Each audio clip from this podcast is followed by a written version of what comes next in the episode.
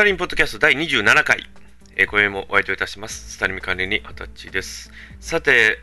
4月も早々と佳境に入ってまいりまして、皆さんの日々のお暮らし、それぞれ頑張っておられることと思いますけれども、そうですね、まあ5月に入りましたら、そろそろゴールデンウィーク、言いますか、NHK ではね、あの、大型連休言ったりとか、あと、ちょっと古い方で言うと、黄金週間なんて言っておられる方もいらっしゃいますが、まあ私はどうしても仕事上あんまりこういうゴールデンウィーク、あんまりこう関係がございませんもんで、まあ、皆さん、本当にね、えー、いいお休みをエンジョイしていただければなというふうに考えております。まあ、今日もですね、えー、いろんな話題を振りながら、皆様にはそれぞれお楽しみをいただければなというふうに考えております。まあ、どうぞね、えー、ちょっとこの頃、雨が降ったりだとか、いきなり晴れて、また曇って、また雨だとか、いうような天気がちょっとザラなので、まあ、どうぞね、お体の方だけ気をつけていただければなというふうに考えております。え、それでは今日もこのゆるい調子で、スタリンポッドキャスト第27回お付き合いいただきます。どうぞよろしくお願いをいたします。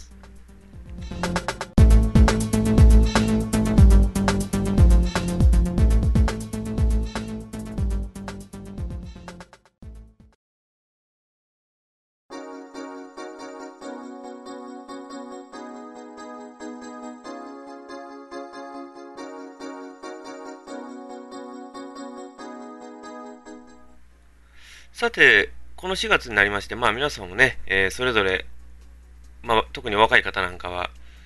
入学式、まあ3月は卒業式になりましたけど、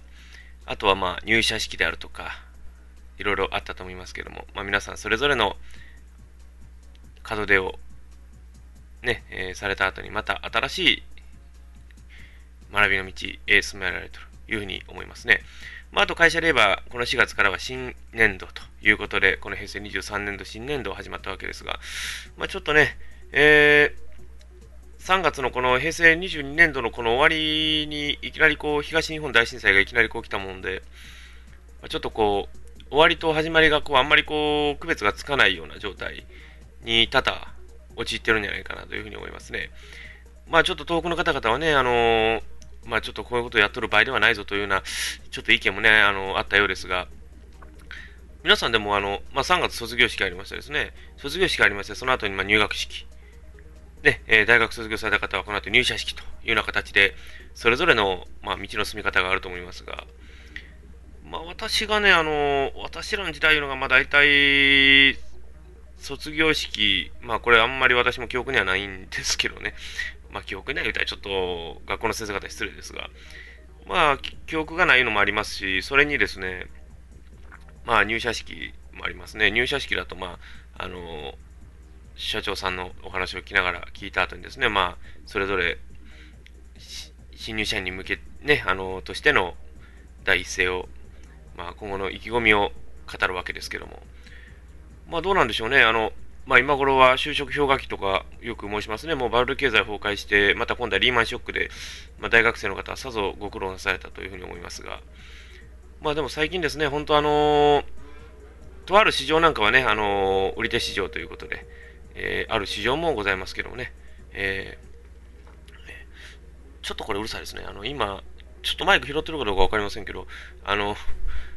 今ね、4月なんですけど、ようこんな日にやりますね、もう。あの、今ちょっとね、あの、横でまあ、あの、ちょっとバイクを、え、あの、食いらしてる方が何、何名かいらっしゃいますが、すいません、ちょっとここ、あの、やってるとこは車庫なんで、あんまりこう、防音に関してあんまり期待しないでくださいね。あの、あんまりこう、よろしくないんで、えー、まあ、私らもこういうとこでね、いろいろやっておりますが、あの、あちょっとね、あの、これ全然違う話になりますけど、あの、雨の日ってポッドキャストできないんですよ。それがなんでか言いますとね、雨の日にポッドキャストやるとですね、あの、ここ、車庫なんで、まあ、あの、要はあの、よく言いますよね、あの、あの、淀港の車庫だとか、あの、淀カーポートとかね、よく、淀カープとかよく言うじゃないですか。ああいう系統の車庫なので、屋根ってもうほとんど一枚もんじゃないですか。ということはね、ものすごい響くんですよ。だからあの、ちょっとこれが、あの、楽器の話になりますけどね、あの、あの皆さんの、あの、ティンパニーってご存知ですかね？あの、4つぐらい並べてね、あの、後ろでね、あの、叩く、まあ、要は打楽器があるんですが、あの中に入ってるのと同じ状態なんですね。要は、あの、例えばもうドラムスのあの、ドラムの中に入ってるような状態なんですよ。だからね、あんまりね、こうやるとね、もう、あの、響いて響いて、あの、一回ね、テストしたんですけど、マイク音拾わないんですよ。声を。雨の音ばっかり拾ってるの本当に使い物にならないんですよ。だかちょっとね、ポッドキャスト、実は雨の日って実は撮れないんですよ。ええー、そんなことやったらもう、あの、高感度のマイク使えじゃねえかっていうような意見も飛んできそうなんですけど、今使ってるんですかね、これあのパソコン用なんですよね。パソコン用でもあのいかにこう、火を安く抑えるかということであの買ってきたものなので、あんまりこう、音に関しては期待しないでいただきたいというのが、あの基本的なところでありますが。まあちょっと話戻しまして、まあその、入社式あるいは入学式、まあそれぞれ皆さんされておられますが、まあでも本当ね、あの今新生活ということでね、今皆さん新しい、まあ、家とかでされてね、えー、日々お暮らし頑張っておると思いますけども、そうですね。まああの中にね、よくあるのがね、あのこれ僕、僕らの時代は、私たちの時代はあったんですけど、あの、ホームシックなって方がいらっしゃったりするんですよね。あの、自分の家がやっぱりいいとか言ってね、あの、そういうこと言わんといてください。あの、ね、親御さんがもうこうやってせっかくね、家をこう、提供してこう、ほな、ちょっとこれでやりましょうって言ってるわけですから、ぜひともね、皆さん、あの、新生活に慣れていただいてですね、やっていただければというふうに思いますね。まあ、あとはまあ、学校とかで言えば、まあ、大体、まあ、新入社員でもそうですけど、大体まあ、オリエンテーリング、オリエンテーリングっていうのはあれ何なんでしょうね、あれ。まあ、要はその、こういう学部とかがありますよいう、そういう説明の場ではあるんでしょうけども、えー、まあまあ他の、まあ、あとはね、部活とかそういうのが、こういうのがありますよ、いうこと、えー、それを紹介する場としてもなんか、居続いておるようですが、まあね、この、まあ、私があんまりこう、勉強いうのがあんまりこう好きではなかったもので、いざやるんであればもう実践でいけというような、そういう話でやってたもんですからね。ですからもう今はもう、私もそれぞれの感じを持ってやっておるわけですが、どうでしょう？あの、ぜひともね、皆さん好きなことやってみてくださいね。まあ、あの、いろんなとこもありますから、ぜひとも試しにね、こういうのをやっていただければいいかなというふうに私も考えています。あとですね、まあ、新学期、新年、まあ、今新年度ね、え会社の皆さん入られましたけども、新年度、今年はもう、もう波乱の幕開けと言っていいでしょうね。まあ、東日本大震災で、かつ、まあ、東北地方がまあ、ささんたる状態になってしまったということで、まあ、それでも経済に関する影響も、これもただ知れんということでね、えー、皆さんも、まあ、岡山の企業でも、あのー、少なからずね、この影響があるというのが多分ね、80%ぐらいの企業出てくるんじゃないですか？多分。だから今、例えば、あのー、水島、岡山県ね、倉敷市の水島がありますが、水島は、例えば三菱自動車工業、の水島製作所があったりとか、あとあの、総社市ではあの、えー、三菱自動車関係の工場、いわゆるあの、テクノバレーとよく申しますけども、そちらがあったりとか、まあ、あるいはもうそういう関係性のある企業が今、ことごとく、影響を受けておるというような状況が多々報告はされておるようですが、どうなんでしょうね、やっぱりこう、復旧が早ければね、やっぱりそういう景気の回復も早くはなるんでしょうけれども、ただまあ今回の場合はもう被害状況が見えてこない。で、あとこの国の施策もなかなか見えてこないという状況の中で、果たして、もしかしたら、まあそういう連鎖でという可能性もなきにしもあらずという状況を抱えておるような気もしますね。ですからまあ、本当ね、あの、こういうことに関してなんですけども、できるだけ国も早期にね、えー、方向性を見出していただいて、早めに策を打っていただくというような形になればいいかなと思いますね。えー、まあ、ちょっと、まあ、もうちょっと、まあ、あと一つ言えば、まあ、ちょっと物流がちょっと遅れてたりとかね、いろいろしてるようなので、まあ、できれば皆さん、あの、まあ、かねがね、ね、これ聞いたことあるかもしれませんが、できるだけ買い控え、まあ、必要、不要不急の買い物はしない、いうのね、ちょっとこれを実践していただいて、まあ、できるだけこの被災の方に向けていただくというのも考えていただいたらどうでしょうかね。えー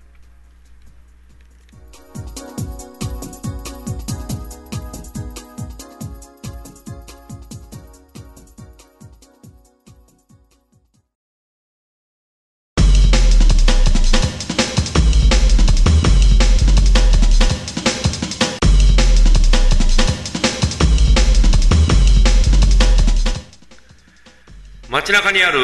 放浪看板にちょっとときめいてしまいました。スタリンポッドキャストまだまだ続きます。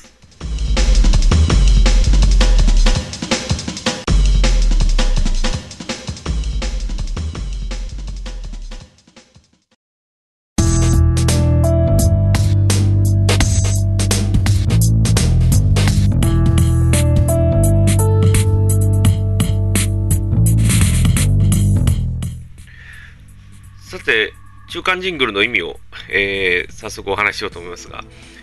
あの、放浪看板ってね、皆さんご存知でしょうか？えー、放浪看板と言いますのはね、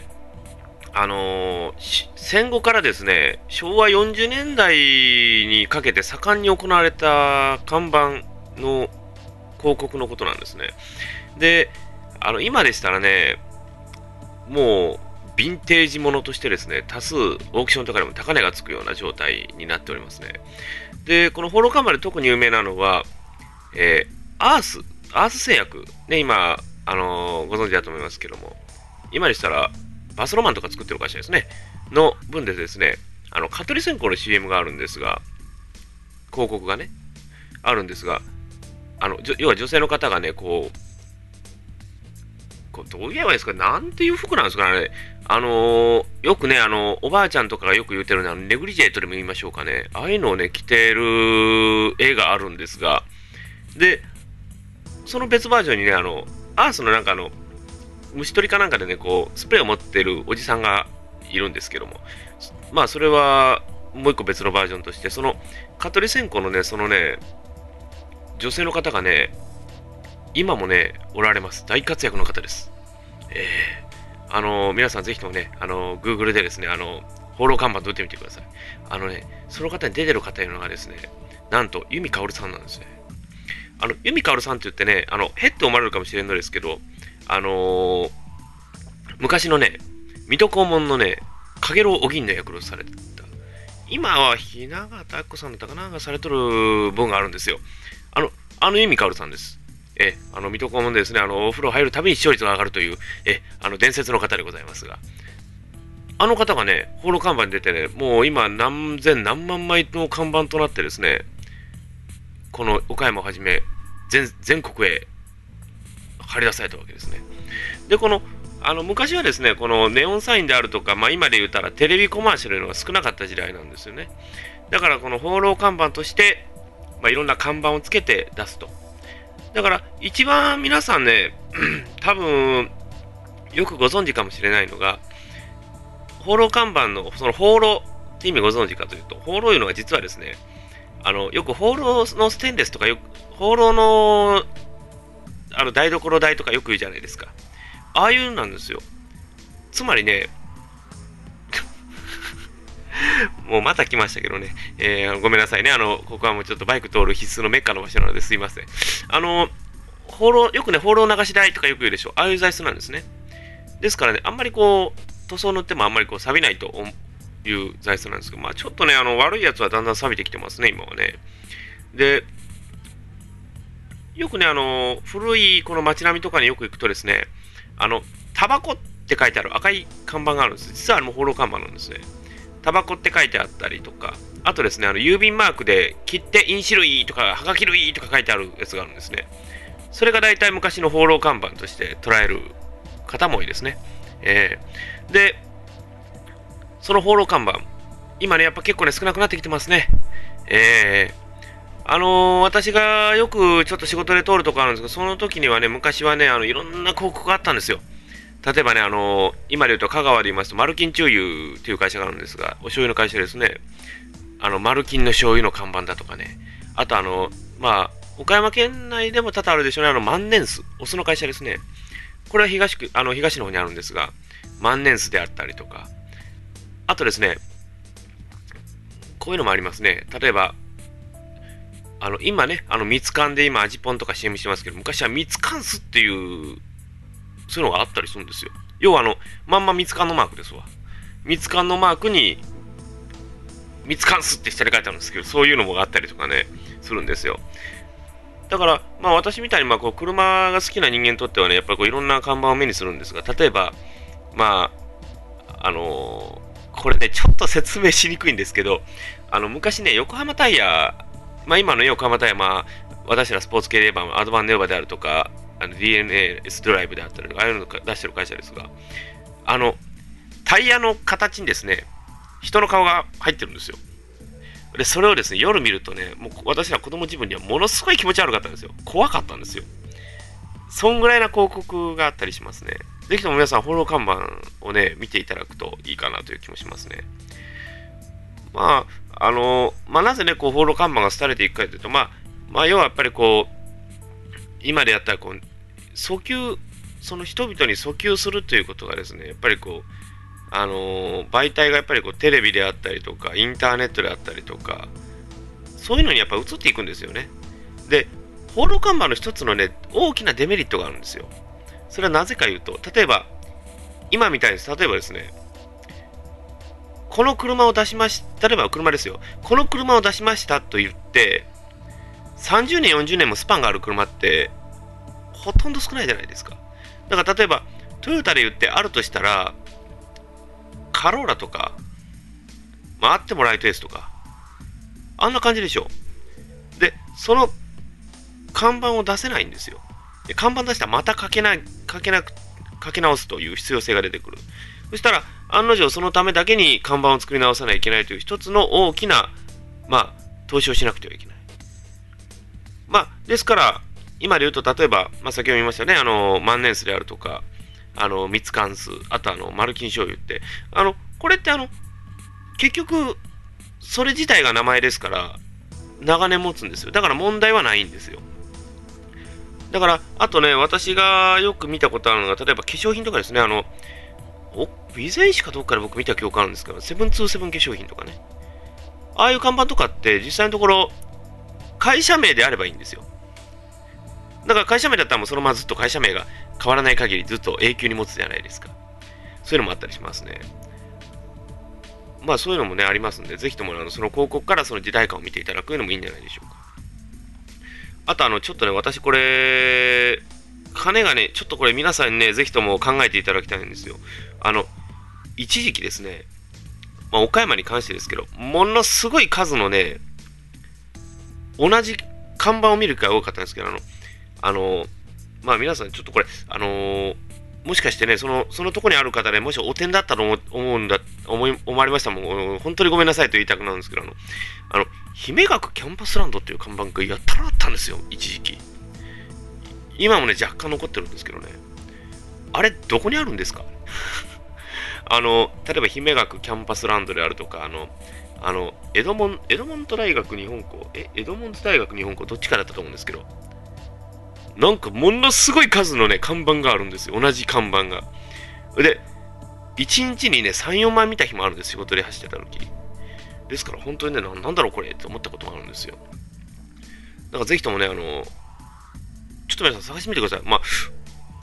その大学自体があるかどうか僕もよく知らないんですが、ぜひとも探してみる機会、ね、あの、